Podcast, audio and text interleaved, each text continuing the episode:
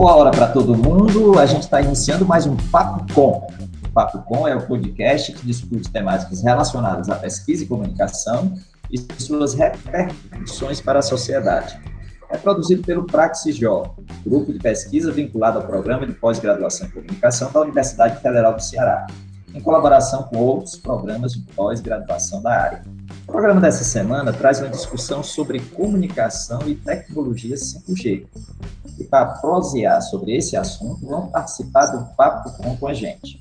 A Juliana Teixeira, que é professora do programa de pós-graduação em comunicação social da Universidade Federal do Piauí. É líder do grupo de pesquisa Jornalismo, Inovação e Igualdade. Também integra o grupo de pesquisa em jornalismo online da Federal da Bahia e o grupo de pesquisa Mídia, Jornalismo Audiovisual e Educação da Federal do Rio de Janeiro. Ju, nem precisa dizer que você é bem-vinda, né, por aqui. Eu agradeço sempre pela ótima acolhida de vocês. É um prazer, como sempre, estar aqui. Ok, e também participa com a gente a Rita Paulino, que é professora no programa de pós-graduação em jornalismo, PPG-JOR, e do curso de jornalismo da Universidade Federal de Santa Catarina. Faz parte da rede de pesquisa aplicada Jornalismo e Tecnologias Digitais, a JORTEC, né, que é ligada à SPTJ, e participa do Núcleo de Estudos e Produção Intermídia aplicados ao jornalismo e do Grupo de Pesquisa Intermídia e Linguagem. Rita também já passou por aqui. Mais uma vez, seja bem-vinda, Rita. Obrigada, Edgar. Então, é um prazer, prazer mais uma vez aqui discutindo né, essas questões de tecnologias que são tão presentes né, na nossa área aqui da, do jornalismo, da comunicação. É um prazer estar aqui também com a Suzana, com a Juliana, com o Bruno. Então é ótimo ver vocês, viu? Legal. E debutando aqui no Papo Com, né, a Suzana Barbosa, que é professora associada do Departamento de Comunicação e do Programa de Pós-Graduação em Comunicação e Cultura Contemporâneas da Universidade Federal da Bahia coordenadora do grupo de pesquisa em jornalismo online, o GJOL, né, que já é uma, uma marca né, da Federal da Bahia, e coordenou o projeto Laboratório de Jornalismo Convergente. Então, Suzana, seja bem-vinda, fique à vontade. Aliás, você já está à vontade, né? Tenho certeza. Olá, Edgar, bom dia, muito obrigada, agradeço a oportunidade de estar aqui participando pela primeira vez do, do Papo Com, que é a realização do, do Praxis Jó. É, fico muito feliz pelo convite, aqui também com a Juliana Teixeira, a Rita Paulina, um prazer. Nos vemos aqui também o Edgar, né, em congressos como Compós, SBPJ, Juliana, que também teve aí, tem uma participação um pouco mais próxima, até pela, pela realização do doutorado dela, né, e participação em outros projetos do próprio GEJOL. É um prazer uma boa, uma boa conversa para nós, então, sobre esse tema que com certeza vai, vai passar a, a figurar ainda mais, né? A partir de agora. Então, vai ser uma prosa muito boa. E eu sou Edgar Patrício, professor do curso de jornalismo e do programa de pós-graduação em comunicação da Universidade Federal do Ceará. O Bruno Balacó produz comigo Papo Com. Ele é mestrando em comunicação aqui do PPG Com UFC. E você que está ouvindo a gente pode mandar sua crítica ou sugestão para podcastpapo.com.gmail.com.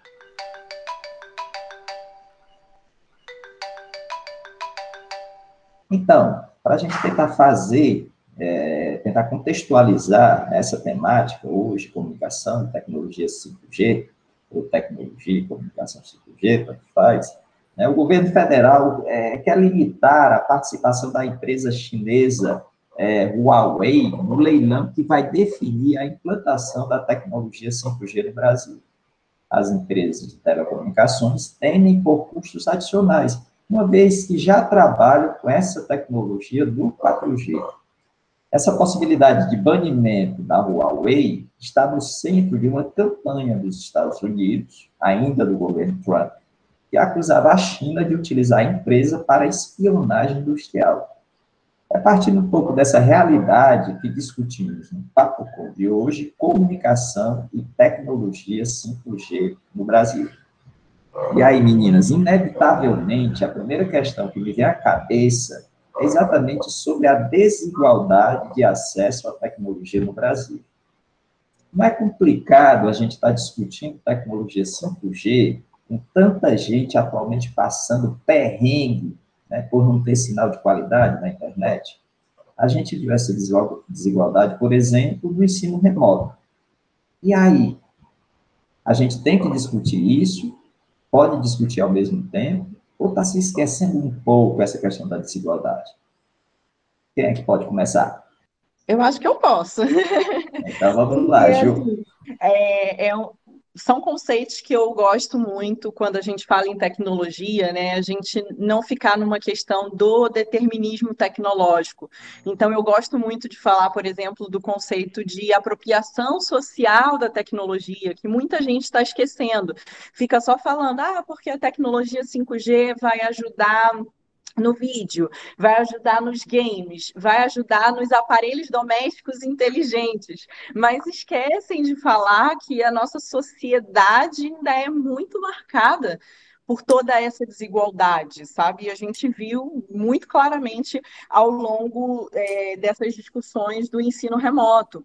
Na Federal do Piauí, inclusive, a gente retardou o máximo possível do retorno às aulas no remoto, porque no primeiro levantamento que foi feito, apenas 18% dos alunos afirmou que tinha acesso à internet a, a ponto de conseguir assistir uma aula. Então, a gente vê aí uma desigualdade enorme. E alguns cursos já bem avançados, principalmente nas regiões sul e sudeste, mas a gente é, no Piauí ainda tendo esse problema. E parece que quando a gente está falando em tecnologia 5G, é, as pessoas falam muito de, desses aspectos políticos e esquecem das desigualdades sociais do, do nosso país, sabe? Das, da apropriação social que a gente tem é, dessa tecnologia no dia a dia. Então, não dá para desgrudar é, a discussão, sabe? Fingir que a gente está basicamente vivendo nos Estados Unidos e adotar as mesmas estratégias. Eu acho que não é bem assim. A gente tem que discutir, claro, os aspectos da tecnologia e avançar nesse sentido, mas sem deixar de levar em consideração é, o contexto que a gente está vivendo, contexto social, cultural, é, econômico e também político que a gente está vivendo no nosso país, né? Não sei se Susana e Rita concordam, mas. Uhum. É, eu, eu acho que essa, esse aspecto da apropriação social da tecnologia, nessas discussões, né, porque vão, vão, elas chegam, essa discussão em geral, como outras que a gente tem acompanhado ao longo aí de algumas décadas, vem pela indústria. Obviamente, a indústria tem todo o interesse né, em fazer valer isso que elas dizem que para a indústria é a, o paradigma muda né, com essa internet quinta geração, que ao mesmo tempo para o negócio da indústria é aquilo que eles falam da, da do paradigma 4.0, porque, enfim, a, velocidade ela vai ser ampliada, né, é, em 100, vai melhorar em 100, 100 vezes, ela vai ser mais rápida, é, entre outros benefícios é, ressaltados é, por, esse, por essa lógica mercadológica e que esquecem ah, o nosso contexto. E, mas nós sabemos que talvez seja um, essa seja uma característica né, no nosso país, se a gente for considerar, como Juliana bem disse, o aspecto social, mas também político né, e econômico. O, o Brasil, como outros países em desenvolvimento ou subdesenvolvidos, porque eu já não sei mais o nosso estágio, né, diante de, tanto, é, de tanta regressão, é, então, eu, eu creio que fogem, essas, essas discussões ficam à margem do não só a questão social deste acesso, a gente está falando de um 5G quando as pessoas não têm nem o acesso básico, a conexão mínima, né? O, o, a pandemia, o contexto que nós vivenciamos em 2020, que estamos iniciando esse ano, 2021, com essa perspectiva, ou talvez ela ainda mais complexa, que nós sabemos, não há acesso, uh, né, como não há acesso à água, esgoto, à comida, a miséria no país só cresceu e a gente está acompanhando isso. Então, quando a gente fala de, uma, de um novo padrão de tecnologia que vai trazer benefícios, claro, mas quem ganha, né?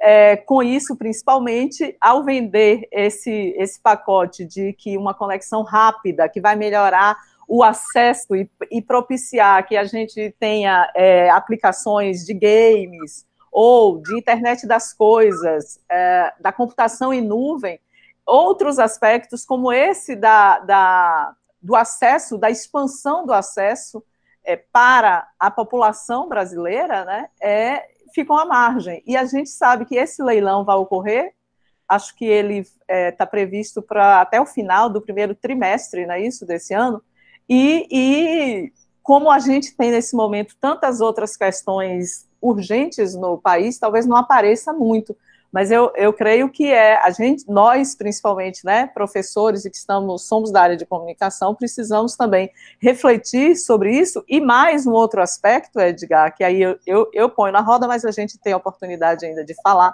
que é a, o que a, a tecnologia 5G traz em relação à amplificação da possibilidade de vigilância, da expansão ainda maior do capitalismo de dados.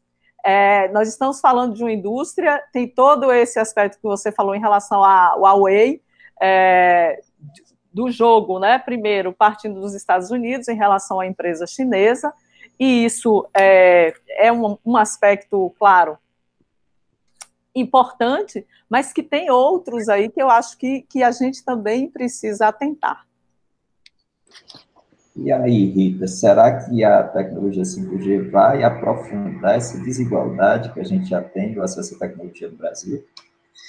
Então, Edgar, eu concordo, concordo com as fala, a fala da Juliana, da Suzana, eu acho que, na verdade, assim, quando eu, eu ouço essas, essas leituras, né, sobre 5G, a, a impressão que eu estou vendo lá, o 3G, as discussões do 4G, que é sempre a mesma problemática, digamos assim.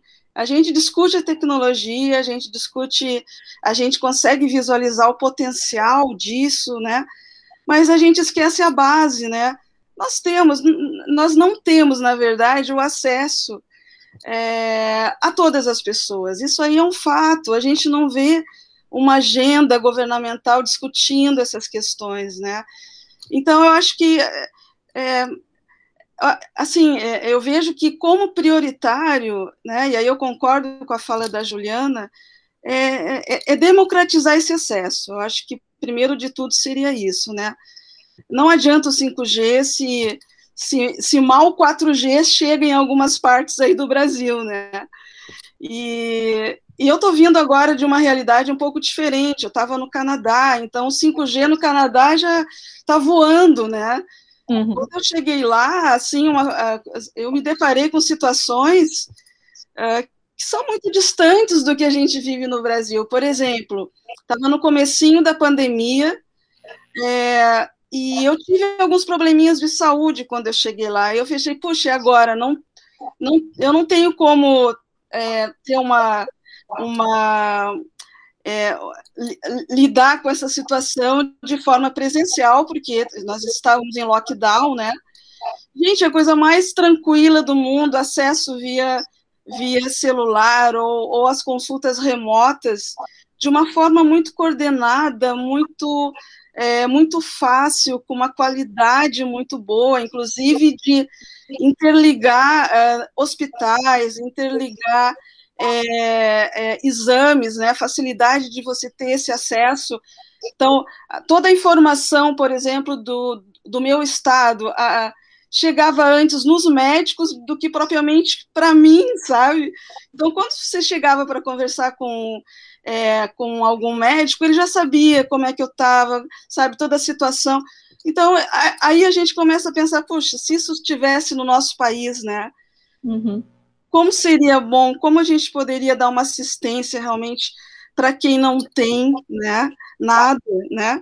Então, assim, é, eu concordo um pouco, a gente teria que é, focar, talvez, uh, em, em, em, alguma forma, promover essas, essas discussões para olhar realmente para quem não tem. A gente sabe o potencial do 5G, eu acho que a, a Suzana falou muito bem é, na questão da privacidade dos dados, porque o 5G ele dá um acesso à nuvem de uma forma muito fácil, muito rápida, né?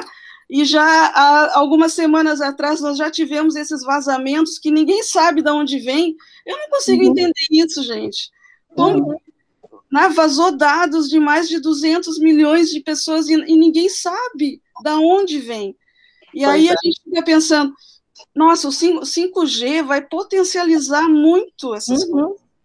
Vai. E aí, como que a gente vai ficar, sabe, eu me sinto vulnerável, eu, eu tô lá no meio dessas 200, né, mil pessoas, né? Uhum. Como que vai ser, então, com o 5G? Vamos abrir tudo? Como é que, como é que vai ser essa vigilância, sabe?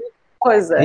É eu, isso que pronto, não se fala, é. Edgar. Desculpe, é que esse acesso massivo essa uhum. possibilidade de conexão massiva de smartphones, porque a gente sabe que no Brasil os dados já de alguns anos apontavam que no, país haviam dois celulares por, por habitante, é. né, em geral. Então, a gente sabe que é, é, o dispositivo de maior acesso entre a população, nós, nós sabemos disso. Então, a, a possibilidade de conexão massiva entre aparelhos de smartphone vai ampliar golpes, as possibilidades todas. Acho que cada um de nós aqui certamente tem uma história, ou pessoal, ou de pessoas próximas, que foram, uhum. é, que sofreram golpes desse tipo, né? Usando seus dados bancários, ou etc. Então, isso amplifica. Portanto, eu acho que essas consequências do que, que é esse outro lado tem todos os benefícios aí, como Rita bem ilustrou, no caso de, das possibilidades da telemedicina, né? Para a indústria, tem melhorias, obviamente que sim. Mas e o outro lado, né? É. Eu queria, eu então, Suzana, só, só um instante, Ju, eu queria é, reforçar a primeira colocação da Suzana em relação à questão da vigilância, né? porque se você aumenta a conectividade também, você aumenta o acesso também, né? que, por exemplo, as militantes podem ter né, uhum. aos nossos dados, aos nossos hábitos, né, às nossas características. E aí eu me dou conta dessa preocupação, né, em torno da vigilância, por exemplo, eu fico pensando na questão do reconhecimento facial, né, que é uma coisa que está se disseminando, inclusive pelo é, todo, todo mundo, né, essa questão do reconhecimento facial, e que há uma discussão muito forte, né, entre a questão da privacidade, né, da publicidade em relação né, à sua vida. Então, orientando para essa discussão sobre vigilância, o que é que a gente poderia pensar né, que a 5G pode trazer né, e pode incorporar ainda mais problemas em relação a isso. Né, essa discussão público-privada, essa questão da, do monitoramento né, de, de, de, por onde você anda, né, por onde você vai, que locais você frequenta, que repercussões é, traria isso? Gil. Sim, eu estava só, só querendo comentar, mas tem a ver com isso que o Edgar também colocou, a questão de que ah, a gente tem maior acesso, mas de quem é esse acesso? É, a gente é, é vendido muito que os custos vão ser mais baixos. Mais baixos para quem? Se a gente está pagando a nossa internet uhum, e, não tem, uhum. e não tem o acesso que é prometido.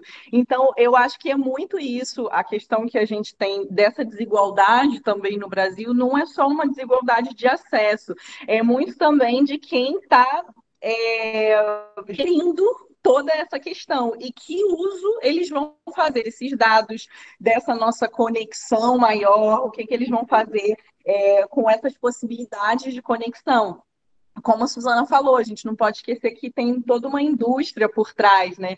E, e, a Rita também comentou a questão de, ah, a gente viu as mesmas discussões lá atrás. Sim. Então, de tempos em tempos, eu acho que tem essa indústria querendo também renovar se é, vender uma renovação, digamos assim, é, e que no final das contas, para o usuário final, que está lá na pontinha, o efeito é quase nulo. Uhum. A gente tem é, esse direcionamento de, de capital, muito, né? E também de dados, mas isso nem sempre chega lá no usuário final. E até tem um conceito, né? A coisa da obsolescência programada, que de tempos em tempos gera, ah, não, o 3G não está com nada, agora é o 4G, aí o 4G não está com nada, agora é o 5G. Mas se for parar para pensar, a gente está com a mesma conexão de muito uhum. tempo atrás. Para a gente usuário final, isso não avança. E eu acho que isso impacta diretamente nessa discussão da vigilância, né?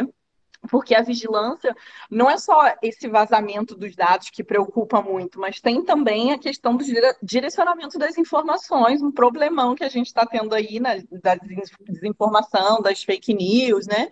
Como a, o pessoal fala mais popularmente, de que está tendo um impacto político muito problemático para o país, sabe? Então, eu acho que, é claro, esse, esse problema mais pessoal, que eu não acho que seja pessoal quando você tem 200 mil pessoas com dados vazados, não é só um problema seu, mas tem também essa questão é, do direcionamento das informações a partir dos dados que a gente dá, e eu acho uhum. isso bem preocupante quando. Ah, e assim, o, outro dado que a Suzana colocou, que é essa coisa do acesso pelo celular. Isso eu, eu acho. É, algo que a gente tem que ter atenção, porque as pessoas falam, ah, tá tendo conexão, tá tendo acesso, mas que tipo de acesso é esse? Será que é um acesso consciente? Porque pesquisas também revelaram que tem muitos idosos que na entrevista falam: Ah, você acessa a internet pelo celular? E eles falam: Não. Mas você tem Facebook no seu celular? Tenho. Tem. Quer uhum. dizer, ele não sabe nem que ele está acessando uhum. a internet pelo celular. Isso é muito grave, porque cada ok que ele está dando ali e disponibilizando todos os dados, todo o percurso de acesso dele, ele uhum. acha que não está dando. É. Ele acha que só está apertando um ok ali para liberar o sistema, mas ele está concedendo todos, todos os dados dele por uhum. aquela rede. Então, eu acho que são só pontos aqui para a gente levantar também, que eu acho que faz parte dos, dos fenômenos que tanto a Suzana quanto a Rita colocaram. O pior, é. Juliana, é que nesse público, assim, os mais idosos que eu vejo, é que eles acreditam, né? Essa entidade internet para eles, né? Uhum. A informação, ela, é, é, é, ela, ela, acima, ela, né? De qualquer é, não, e ela é confiável. Não. É isso, acima de qualquer suspeita, é, não tem nada. Internet, não, é confiável. Eu li na internet, eu, né, imagina, aí eu fico pensando, né, é, no caso assim de, de dessas pessoas que usam para o mal, entrar em contato uhum. com as pessoas e conversarem, aí, né, sabe, para passar golpes e tal, a, a, facilidade é muito grande, né? Muito. Sim. É, ali, vamos tentar pensar. Eu acho, vamos tentar pensar, Edgar, assim, eu só queria complementar uma, do, disso que você fala do, do, da vigilância, porque a gente sabe que os smartphones, como, como né, é, tem uma, uma disseminação muito grande no país, aqui, mas no mundo inteiro. É, e essa tecnologia 5G, como você falou em relação às, às big techs, quer dizer, não serão só smartphones. Os wearables estão aí. Sim. Então, eles todos estarão conectados, é o que a, a indústria prega, né? De, de que você tem conexão de todas as formas. Eu tenho um, um smartwatch, eu tenho uma pulseira que mede meus batimentos, é, enfim, monitora a minha saúde, porém, ali está embarcado com uma tecnologia. E isso significa que nós também estamos sendo monitorados todo o tempo. Quanto mais dispositivos, mais possibilidades dessas conexões e do monitoramento. E, e aí tem um outro aspecto, que é o da inteligência artificial, que também com a 5G é outro aspecto, né, que se sabe que vai ter um desenvolvimento muito maior, e como você disse, a, a própria inteligência artificial vai ser empregada para esse monitoramento facial. A gente sabe dos problemas que tem acarretado. Aqui na Bahia, por exemplo, a Secretaria da Segurança Pública vem usando esse sistema, já usou em alguns carnavais. Esse ano não tivemos carnaval, mas no carnaval do ano passado, prendeu suspeitos. Pessoas que já eram suspeitas, mas também confundiu porque ele não é capaz de identificar ou traços que possam não, não ser exatamente daquela mesma pessoa. Então, assim, há, há, há, muito, há muito o que se discutir em relação às próprias consequências, a questão da transparência, da vigilância, do controle, desse acesso e da partilha desses benefícios, né?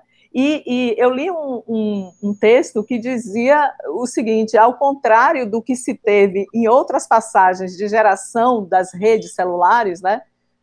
3G, 4G, a, o 5G não está sendo feito para, entre aspas, conectar pessoas, que era aquele slogan da Nokia, né? Uhum. Que foi lá na primeira década do século 21 mas sim para conectar máquinas que capturam, monitoram e controlam atividades humanas e não humanas. Né? nada, aí a gente lembra de Latour, né? Quer dizer, a internet das coisas e os não humanos, eles estão aí atuando fortemente e vão atuar ainda mais. E aí nós, é, né, na, da inteligência os humanos, a gente tem que considerar algoritmos, inteligência artificial, uhum. todas essas possibilidades, e sim, indústria com as grandes empresas o, do oligopólio da tecnologia, as big techs, que obviamente vão ganhar. É aí que também vem a, a, aquela necessidade da discussão que está forte na Europa, da regulamentação também, né, das, das plataformas. É, a gente, é, claro, nós todos somos dependentes delas, não tem como escapar mais. A obsolescência, ela era a gente sabia que tinha um ciclo lá atrás que durava um pouco mais, atualmente já não, porque no caso da Apple, o dispositivo está atrelado ao software, chega um momento que o seu dispositivo não consegue mais carregar a última versão do sistema operacional, portanto, deixa de existir dispositivo para você, porque você não vai conseguir fazer mais nada. Né? Então, é, tem esse atrelamento, que é outra discussão que também é forte em relação a essa dependência dessa obsolescência que é imposta, né?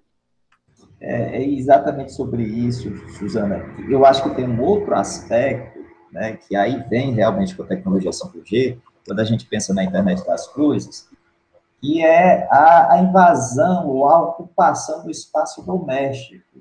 Né, enquanto, uhum. enquanto a internet 5G traz a internet das coisas que vai ou promete interligar, por exemplo, os aparelhos domésticos.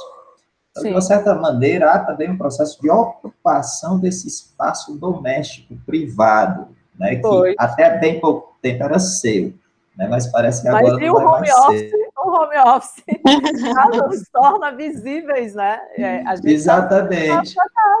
Hoje então, a gente... A minha, a minha grande questão é o seguinte: a gente tem que cada vez mais arranjar um esparadrapozinho de qualidade para cobrir a nossa câmera aqui, a web câmera, né, que pode estar uhum. tá roubando né, coisas da gente e tal. Então, a preocupação com essa internet das coisas, da ocupação desse espaço doméstico privado, né? O que é que pode vir por aí? Ah, Edgar, eu, eu acho assim que é, daqui a pouco a gente vai trabalhar 24 horas, né? Não vai ter tempo para nada, nem para dormir, porque é, imagina essa expansão das telas, né? Como você falou. Mas aí eu, eu fico pensando também uma, uma outra questão, que é a questão ética dessas coisas todas, né? Será uhum. que eu uhum. quero ser? Será que eu preciso também dessa de tantas telas, né? Será que isso realmente uh, vai contribuir para minhas atividades? Assim, eu não sei, eu, eu, eu, eu vejo assim que é, é, é, um, é um encanto, né, quando a gente vê que você pode é, conversar com uma Alexa, né, que a Alexa já sabe tudo, tudo da minha vida, né, eu dou um passinho, ela já sabe o que, aonde que eu quero entrar, o que, mas eu não sei se isso também não, não dificulta, sabe, um pouco a nossa vida, não, é, é muita informação. Eu acho que a gente não tem tanto espaço para isso, sabe? Então, é, e aí me vem essa questão da, da, dessas questões éticas mesmo, sabe? A gente está sendo meio que bombardeado por essas questões. Não que eu sou, não sou contra, eu acho que é, na nossa área da comunicação e do jornalismo, é, eu, eu vejo assim eu vejo de uma forma muito positiva a questão da inteligência artificial. Eu acho que tem coisas que podem nos ajudar muito em relação à análise de dados, né? Eu acho que tem uma uhum. área aí que a inteligência pode nos ajudar. É, mas esse bombardeio é que me, me preocupa muito, sabe? Não sei se a gente está preparado para isso tudo, sabe? É uma questão para. É, exato, Rita. Quando, quando o Edgar colocou a questão do ambiente familiar, é, uhum. eu pensei exatamente nisso, assim, principalmente a gente falou aqui no início dos idosos, mas o que mais me preocupa é, são as crianças. Ah, também, né? É, porque elas estão sendo bombardeadas por é. isso e não necessariamente elas sabem lidar, elas estão aprendendo enquanto a coisa está acontecendo, sabe? Porque se os idosos confiam, as crianças confiam ainda mais, Mas... elas não têm noção. E, e eu digo assim, até um, um, relato pessoal de a filha de uma prima minha, como eu sou a prima que mora longe, uhum. ela pegou, ah, eu vou te chamar no vídeo, cinco anos. Aí eu falei, não, mas você sabe chamar no vídeo? Ela sim, eu converso com várias pessoas pelo vídeo na internet.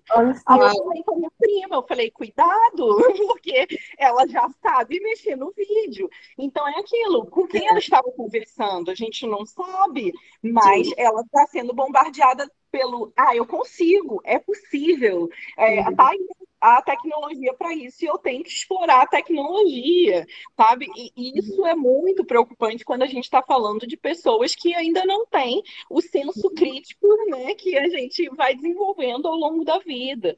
Então, é, eu acho que a Suzana também tocou numa palavra que é muito cara nesse momento, que é a regulamentação. Parece uhum. que a gente não está tendo regra, a gente está sendo bombardeado. Não, não.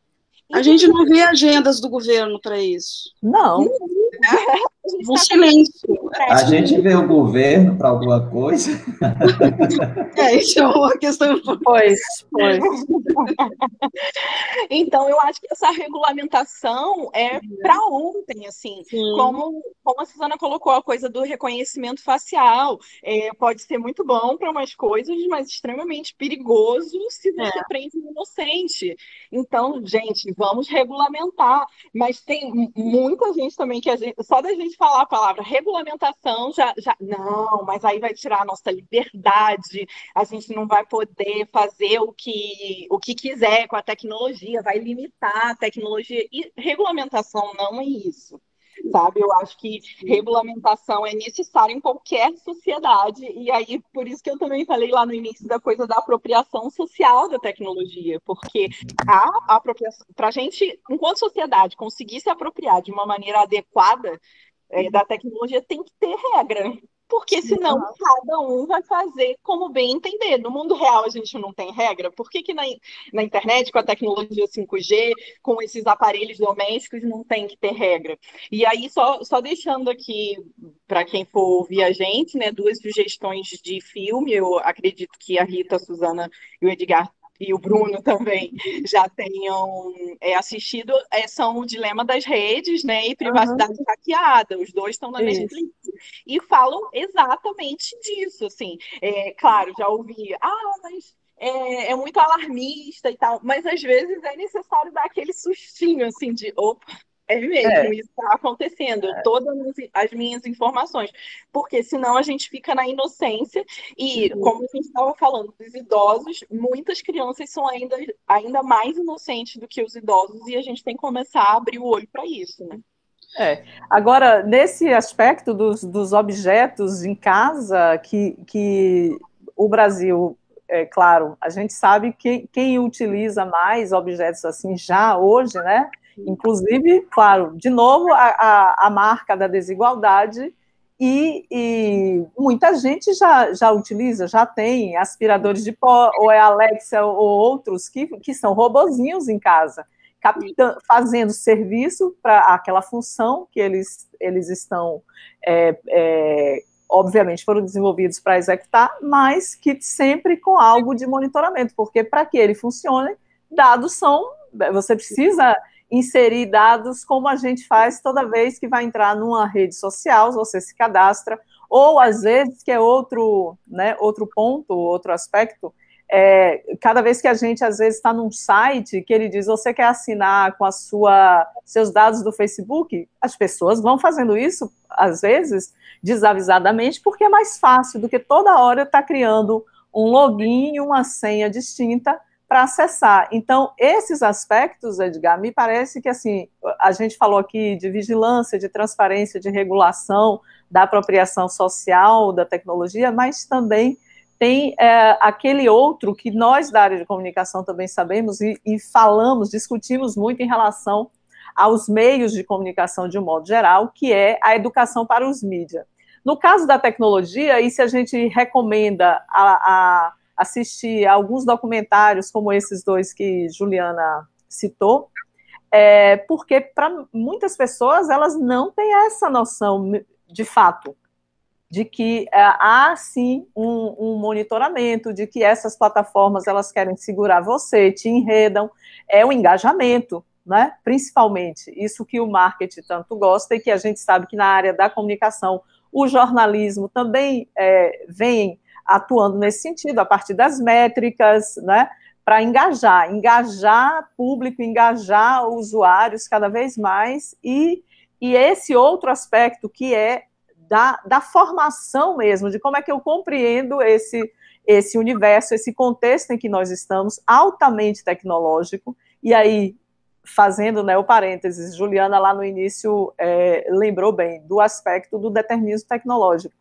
eu me recordo bem, lá quando eu estava começando o mestrado, isso falava muito, até porque a web estava começando a, a, a, a, fazer parte do dia a dia, aí também de um primeiro, de uma parcela pequena da, da população, e, e houve essa apropriação da web. E, e, claro que foi desenvolvido aí nas distintas fases, os ciclos que nós vivemos, e hoje nós estamos no momento dessa, desse, digamos, de um ecossistema muito complexo, com, todas esses, com todos os dispositivos, meios de comunicação, é, plataformas é, é, que estão nesse, é, nesse ecossistema de redes, etc., com uso alto e amplo de tecnologia e da população também, mas a população em geral, às vezes, não tem mesmo um, um, a, a, a, reflexão sobre o uso daquela tecnologia, do que aquilo pode impactar, implicar, o que é que, é, de consequência, inclusive negativa, também vem. O benefício é amplo, nós sabemos e tiramos partido disso e queremos, né? Mais e mais. Mas do ponto de vista social, quando a gente fala do, da educação para os meios, que ainda é tão lacunar, e aí a gente lembra do, do não é só aí do caso dos estudantes do ensino né, fundamental e médio, mas da população, da grande população, cada vez mais esse grupo grande que a gente pode incluir como idosos, mas eu não sei se a faixa já não se chama também mais assim, não se classifica mais assim.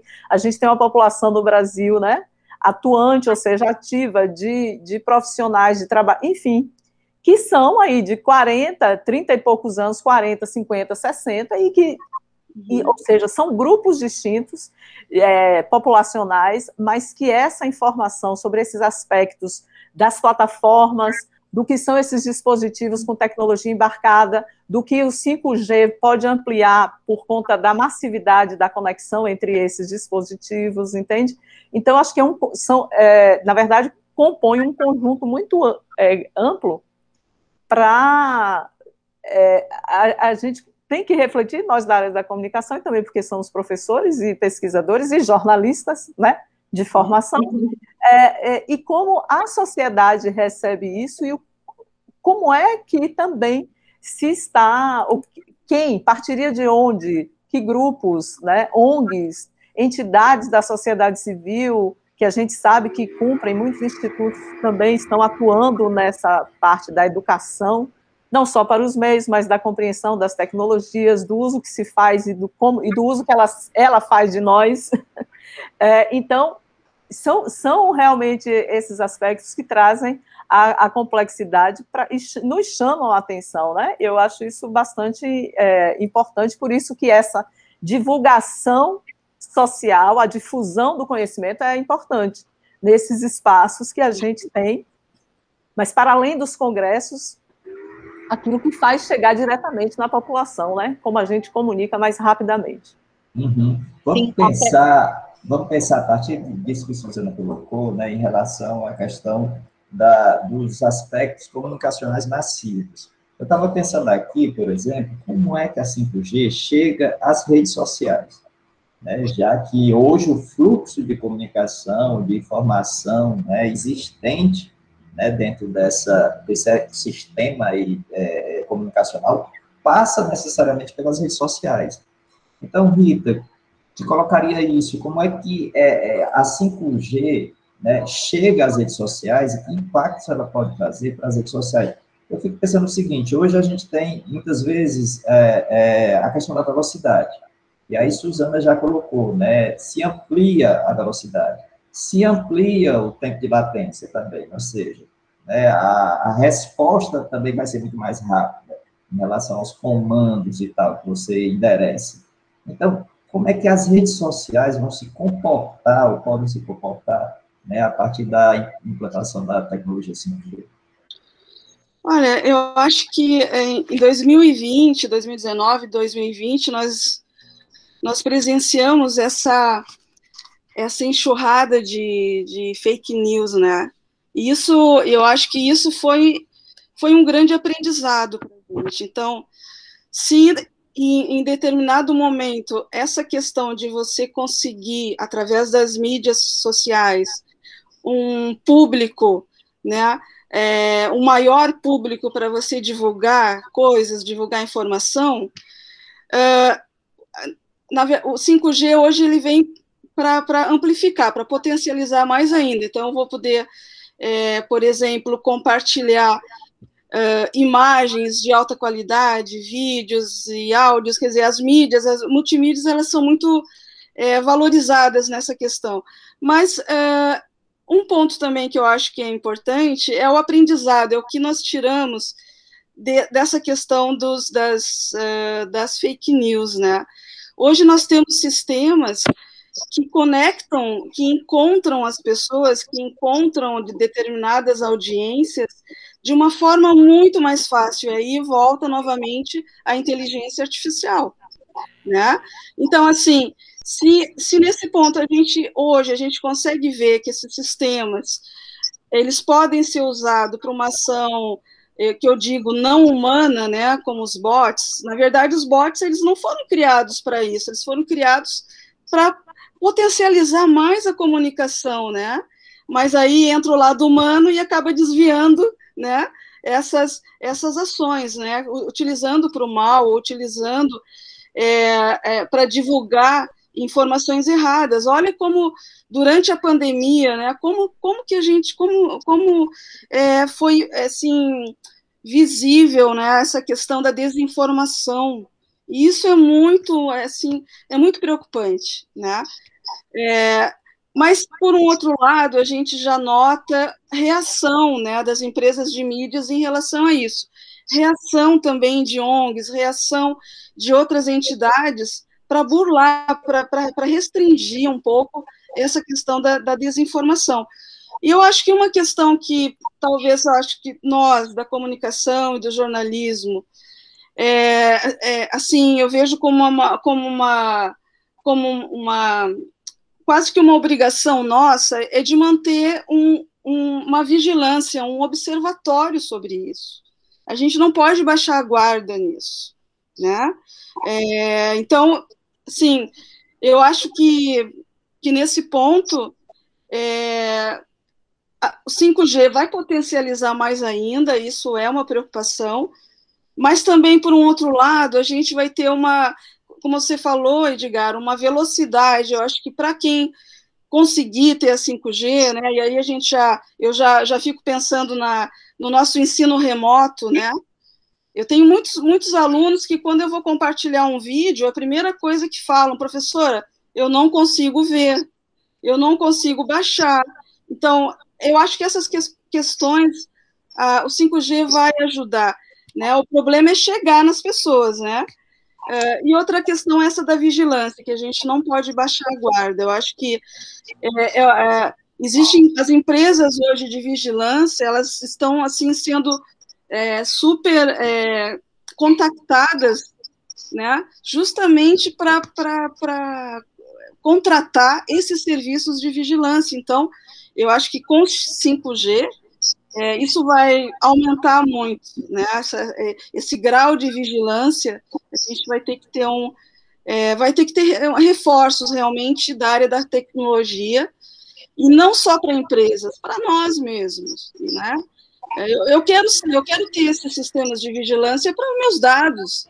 Como é que eu faço? Hoje eu não sei. Né? Então ainda é um gap para isso. Eu acho que eu vejo que a gente precisa assim, é, vai potencializar, vai, é muito bom, mas tem esse lado da vigilância que a gente vai ter que manter, né? A gente vai, eu, eu acho que a gente ainda tem muito a aprender com isso, né? Vendo essas uhum. coisas, que é o que o, aprendizado das fake news nos trouxeram, né? né? De como que a gente, as empresas de, de, é, de, de vigilância, de, de fact-checking, de, né? Eu acho que isso tudo agora a gente vai ter que aprimorar essas questões para a gente poder manter uma vigilância é, mínima aí, né? Para a gente não ficar tão vulnerável, né? Mas eu acho que é um que a gente tem que. Que as empresas de tecnologia, na verdade, vão ter que reforçar, né? Tá? Vamos pensar, tentar especificar um pouquinho mais. A gente sai então das redes sociais, vamos para o campo específico do jornalismo. Porque uma das coisas né, que impacta, e o jornalismo né, trabalha muito com isso, é a questão hoje da mobilidade. Né? Então, uhum. se você vai ter uma capacidade de transmissão né, mais efetiva, uma velocidade maior, então, certamente, essa dimensão da mobilidade do jornalismo também é ampliada. Né? Que repercussões isso traz em termos da própria qualidade do jornalismo? Porque uma das correlações que a gente faz é tecnologia, inserção tecnológica e precarização também. Uhum. Né? O que é que a gente pode esperar, então, quando vier aí a 5G, em torno de mobilidade, em torno de precarização, em torno das rotinas produtivas no jornalismo? Bom, posso iniciar é, sobre esses aspectos em relação ao jornalismo e aquilo que seria do, do jornalismo móvel, né? Que a 5G, obviamente, que traz um ganho é, nessas aplicações e, e, no que é possível fazer com, com essa tecnologia que hoje ainda é um impedimento. Por exemplo, os vídeos né, de alta definição, a trabalhar em empacotar conteúdos de qualquer lugar, na, no, onde eu estou apurando, transmitir com muito mais qualidade para um centro, né, que seria aí, vamos chamar aqui ainda de redação, é, e a gente pode pensar também no desenvolvimento de, de aplicações usando inteligência artificial, realidade aumentada, no caso do jornalismo imersivo, né, combinadamente. É, claro que essas velocidades é, que a 5G traz para o jornalismo, é, também buscando diversificar formatos de conteúdos, né, e aquilo que se diz de um jornalismo mais visual, é, ou do audiovisual, que isso tem realmente uma, uma melhoria, tem um outro aspecto, esse que você é, menciona bem, né, da precarização. Na verdade, é, eu até estava lendo, acho que no último relatório do Reuters Institute, com as previsões né, para esse ano, que tem, uh, e foi também num outro texto do jornalismo.com, é, lá do Reino Unido, que tem uma, uma jornalista freelancer que, que dá um depoimento, ela dizendo que ela, claro, ela usa já tecnologia 5G, mas ela se considera uma jornalista freelance precarizada. E nós sabemos que essa marca da precarização, é, com a pandemia, é, veio, ficou muito mais evidenciada, né? porque nós agora, que como jornalistas e pesquisadores, sempre soubemos que esse esse lugar para onde tudo convergia e onde os profissionais do jornalismo, dentre outros, né, nas suas equipes interdisciplinares, nas redações, era o ponto, né, onde tudo convergia no jornalismo. Com a pandemia, é, no, tem, temos o home office em várias áreas, mas no caso do jornalismo, nós vimos ocorrer esse fenômeno de que parece que a redação deixou de ser o ponto principal para onde tudo converge. Porque se pôde realizar o trabalho, seja de jornalistas que atuam né, ainda com distribuição, que tem produtos impressos, mas também na TV, e quem faz trabalho, que produz e que distribui isso, seja para a web ou outros aplicativos, né, é, pela internet, durante a pandemia, nós vimos que, que isso se deu de fato. o jornalismo, aqueles que ainda não, não faziam, não produziam desse modo, foram obrigados a também trabalhar dessa forma. E aí, se a gente for lembrar, tem textos lá do Mark, Mark Duzzy, que há um tempo ele já falava, né, quando ele, ele começa essa pesquisa dele sobre o, o trabalho da mídia e vai identificando onde é que estariam os pontos de criatividade no jornalismo, que ele identifica as startups, uh, jornalistas que trabalham em distintos pontos do mundo, mas que estão produzindo conteúdo, enfim, que se publica num site e a partir do site para outras plataformas. É, essa realidade ela passou, ela saiu daquilo que a gente poderia imaginar de o jornalismo mais independente ou, ou alternativo, não gosto muito, mas enfim, dos nativos digitais, e passou a valer também para a chamada legacy media ou, ou, mainstream da mídia, os meios tradicionais que atuam também é, nessas plataformas digitais. Então, uh, eu creio que hoje a gente, entrando em 2021, quase os relatórios que nós lemos e aquelas previsões que apontam essa discussão que chama atenção e que preocupa em relação às, à redação como esse núcleo forte significa simbolicamente também, né, como um lugar do, do excelência de, de, do exercício desse jornalismo profissional, digamos, aí dos meios é, constituídos e que é do jornalismo comercial, se a gente quiser assim, mas a, a precarização, ela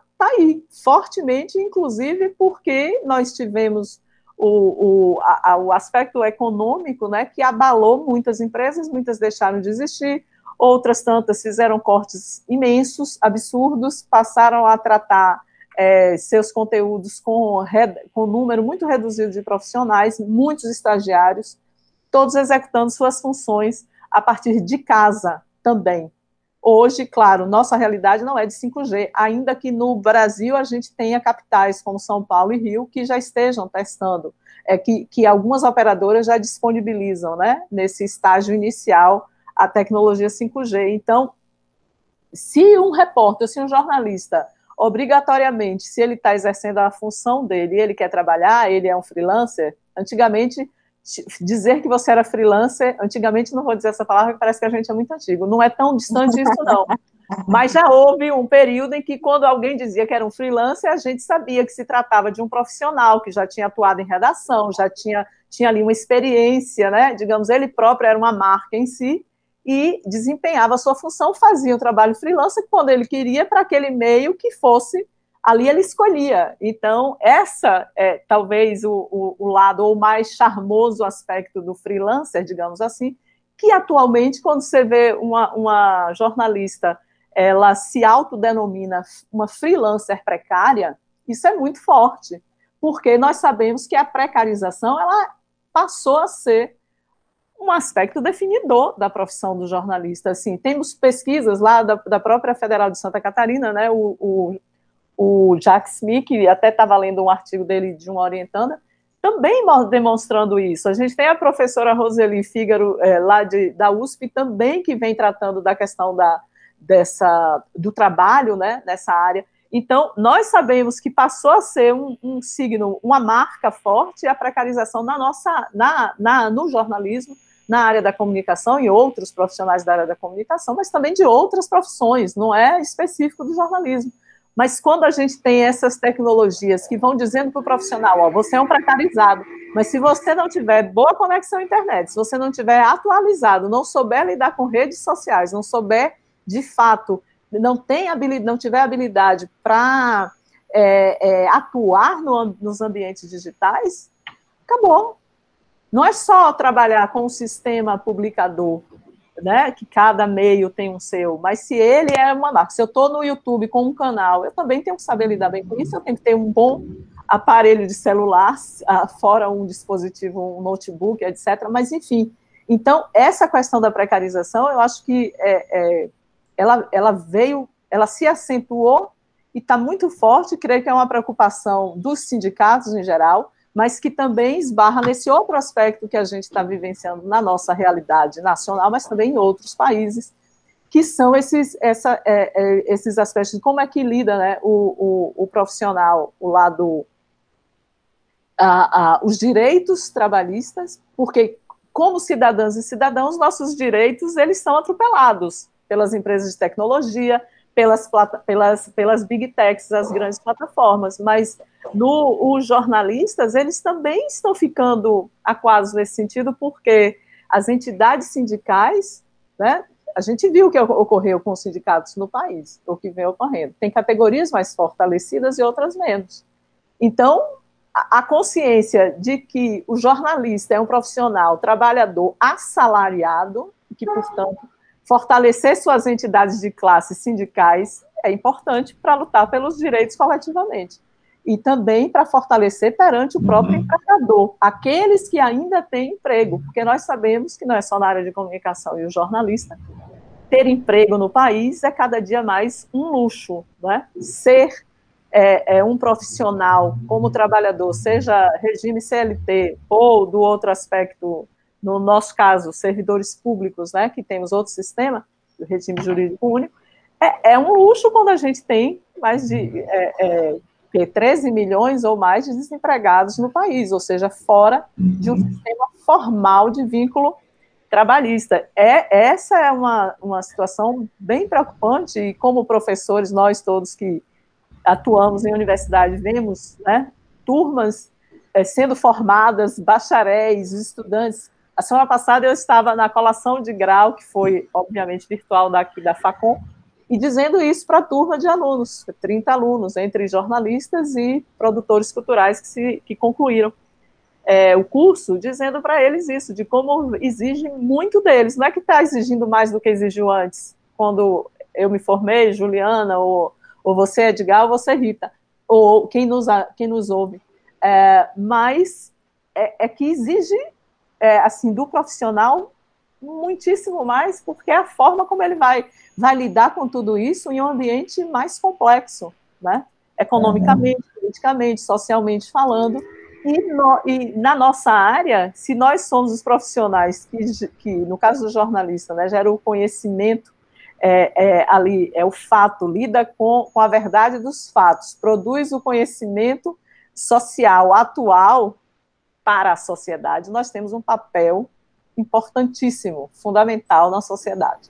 E a gente precisa estar uhum. bem informado, estar bem situado, bem colocado para corresponder, porque a, a, nossa visão, a nossa lente, pela nossa lente, passa é, é, os fatos. É que quando eu digo nossa, eu estou aqui me colocando como jornalista também, né? Mas vive, vivendo, me colocando no lugar do profissional que nesse momento tem que lidar com todos esses aspectos é, que de fato são muito complexos. Desculpe, me alonguei.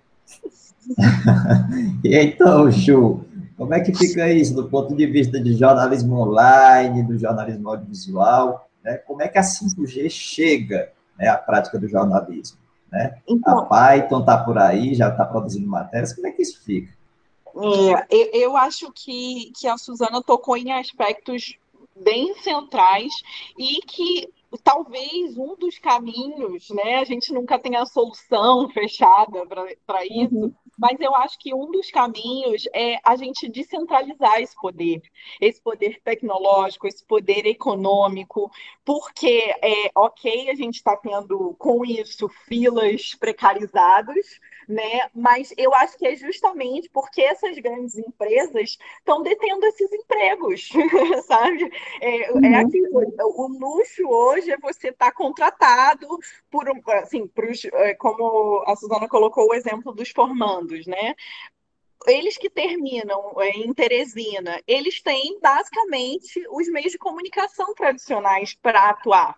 Então, é, talvez, né, eu acho que um dos caminhos, um, um primeiro caminho seria essa descentralização desse poder é, de deles determinarem quem está no mercado ou quem não está no mercado.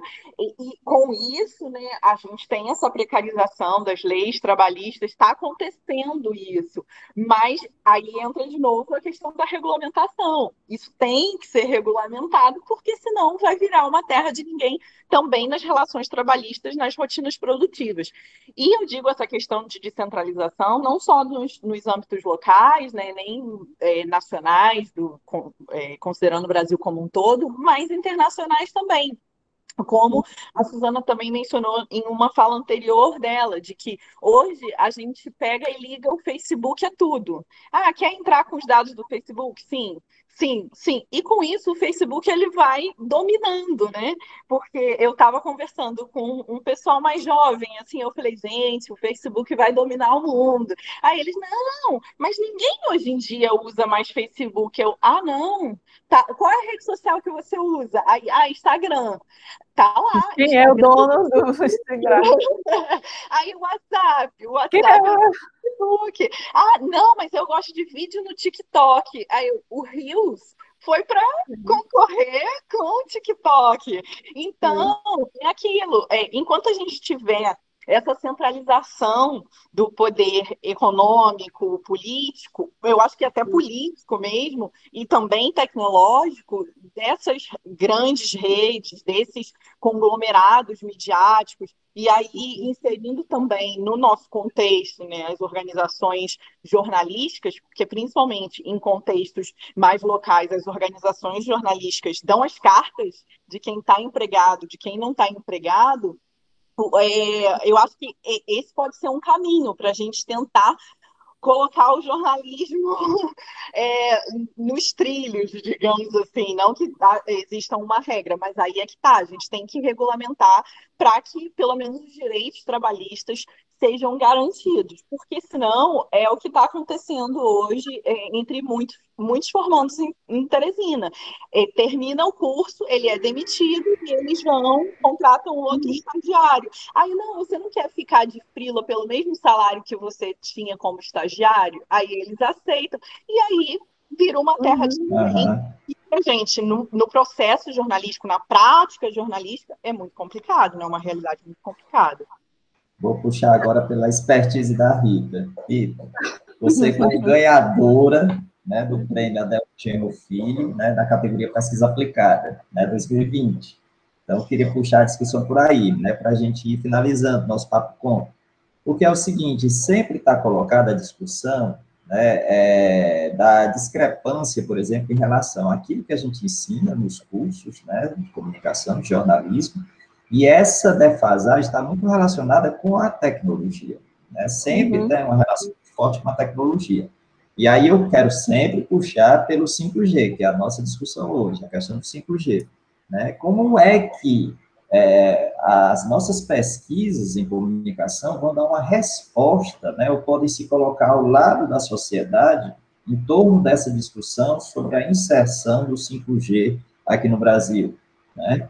é, qual a dimensão que a pesquisa aplicada pode ter né, em relação a esse conhecimento sobre a tecnologia, e aí envolvendo especificamente a tecnologia 5G? Então, Edgar, eu, é, eu acho assim que o ambiente da, da, da graduação ou da pós é, é, é, é um momento assim, é um ambiente para a gente testar essas tecnologias realmente, tá? É, então, assim, o prêmio Adelmo Genro Filho, ele, ele foi, para mim, ele foi um pouco nesse, nesse sentido, porque eu, eu testei uma tecnologia é, que é o, é, o, é o PWA, que é o Progressive Web Apps, né, então utiliza a, todas as características da web em aplicativo, né, uh, e, é, e eu vi ali um formato mais democrático também, né, pra, justamente para fazer essa integração das mídias, então se hoje, por um lado, a gente, no futuro, a gente terá realmente o 5G, uh, eh, então é, seria uma forma da gente integrar, porque eu tenho conteúdo no Twitter, eu tenho conteúdo no Instagram, eu tenho conteúdo no Facebook, mas como integrar essas, essas, essas, todos esses conteúdos em uma única narrativa, né? E eu vi o potencial nessa nova tecnologia. Então, a gente, claro que nós fizemos um, é, um protótipo, né, é, unindo, assim, não só os alunos, mas vários projetos de, de extensão dentro do curso, projetos que trabalhavam de forma isolada, por exemplo, a rádio, ponto, a TV, né, uhum. a, a, fotografia. Então, nesse aplicativo, a gente conseguiu criar uma narrativa única, utilizando todas essas, essas mídias. Então, eu acho que é, foi uma experiência bem interessante, né? Uh, e, e, e, puxando também é, essa questão que a Juliana da precarização, que a, que a, a Suzana tocou muito bem, uh, eu, assim, a gente acaba preparando, né? A gente tenta preparar o aluno para esse mercado, né? Mas realmente quando ele chega no mercado é uma dificuldade.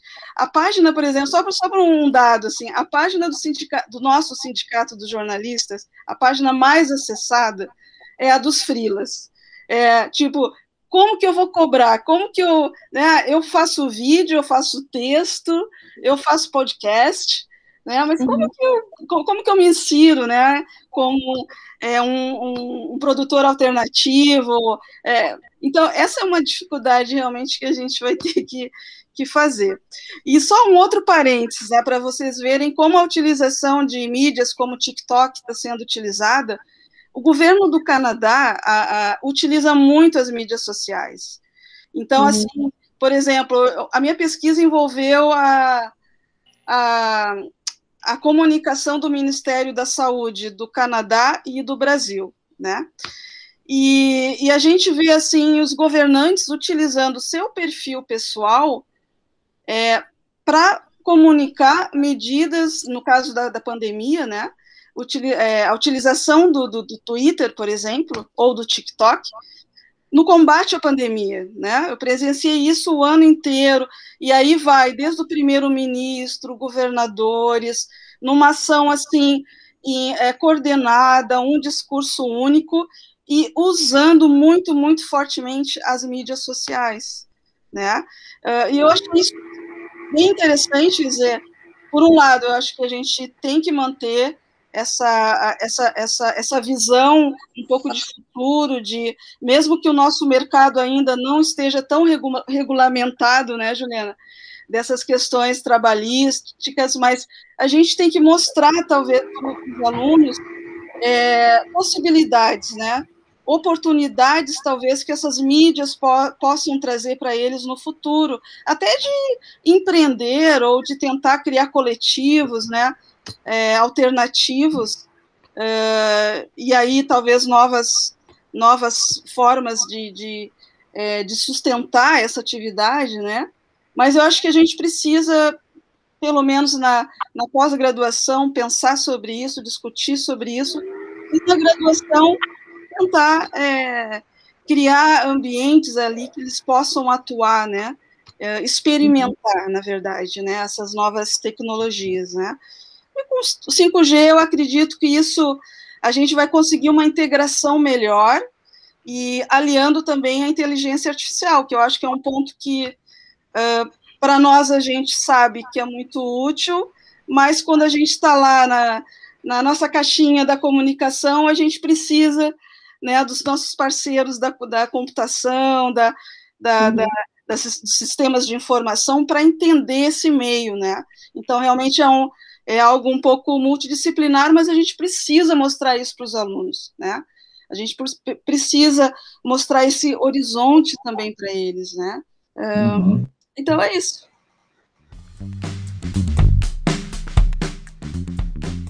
Ok. É, eu, a gente está terminando, mas eu queria fazer um registro, né? Eu acho que é um registro histórico né? Ao mesmo tempo que a gente está discutindo tecnologia 5G, a chegada da 5G no Brasil, né, a gente tem um fechamento né, do jornal impresso aqui no Ceará, né, do Diário do Nordeste. É, encerrou as atividades das edições impressas depois de 40 anos né, de fundação. E era o segundo jornal, né, um dos dois jornais de maior circulação aqui no Ceará. Então, quando, com esse registro histórico, né, a gente, discutindo 5G, a gente encerra o Papo Com dessa semana.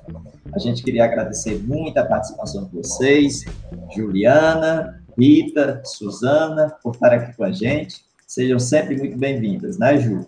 Eu que agradeço, como eu falei no início, sempre um grande prazer, mas agora queria deixar o registro mais do que público da honra que foi participar aqui do Papo Com com a Suzana, que foi minha professora do doutorado da UFBA, é, e foi onde eu cursei o doutorado, né, no GEJOL, e com a Rita, que chegou, eu acho que eu já tinha saído da Federal de Santa Catarina, mas, nossa, um grande prazer também. Resume um pouco da, da minha história, esse papo aqui, né? O mestrado, o doutorado. Então, foi uma grande honra e um grande prazer também estar aqui com elas. Obrigada também, Bruno, que está aqui nos bastidores e sempre muito simpático, agradável. E, mais uma vez, obrigada, Edgar e a UFT. Legal. Rita, então, né, você sempre está por aqui. Nem se preocupe da gente convidar, se convide.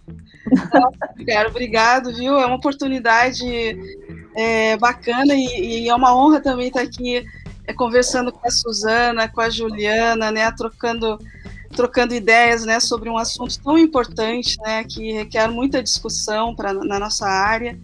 E, e agradecer, Edgar, e agradecer a oportunidade para você, para o Bruno, né? Então foi, foi muito bacana aí essa discussão. Legal. E você, Suzana, né? Volte sempre.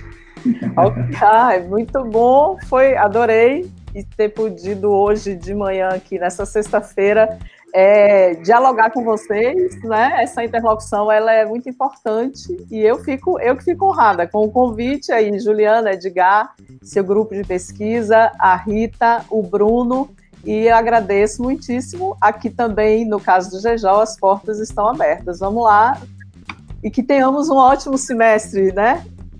É. Nesse início de 2021. Uhum. Beijo a então, todas e todos. Então, Papo Com é um podcast que discute temáticas relacionadas à pesquisa e comunicação e suas repercussões para a sociedade. Hoje, por exemplo, a gente discutiu a relação né, entre comunicação e tecnologia 5G. É produzido pelo Praxis-Geo, grupo de pesquisa vinculado ao programa de pós-graduação em comunicação da Universidade Federal do Ceará, em colaboração com outros programas de pós-graduação da área. Eu sou Edgar Patrício, professor do curso de jornalismo e do programa de pós-graduação em comunicação da Universidade Federal do Ceará.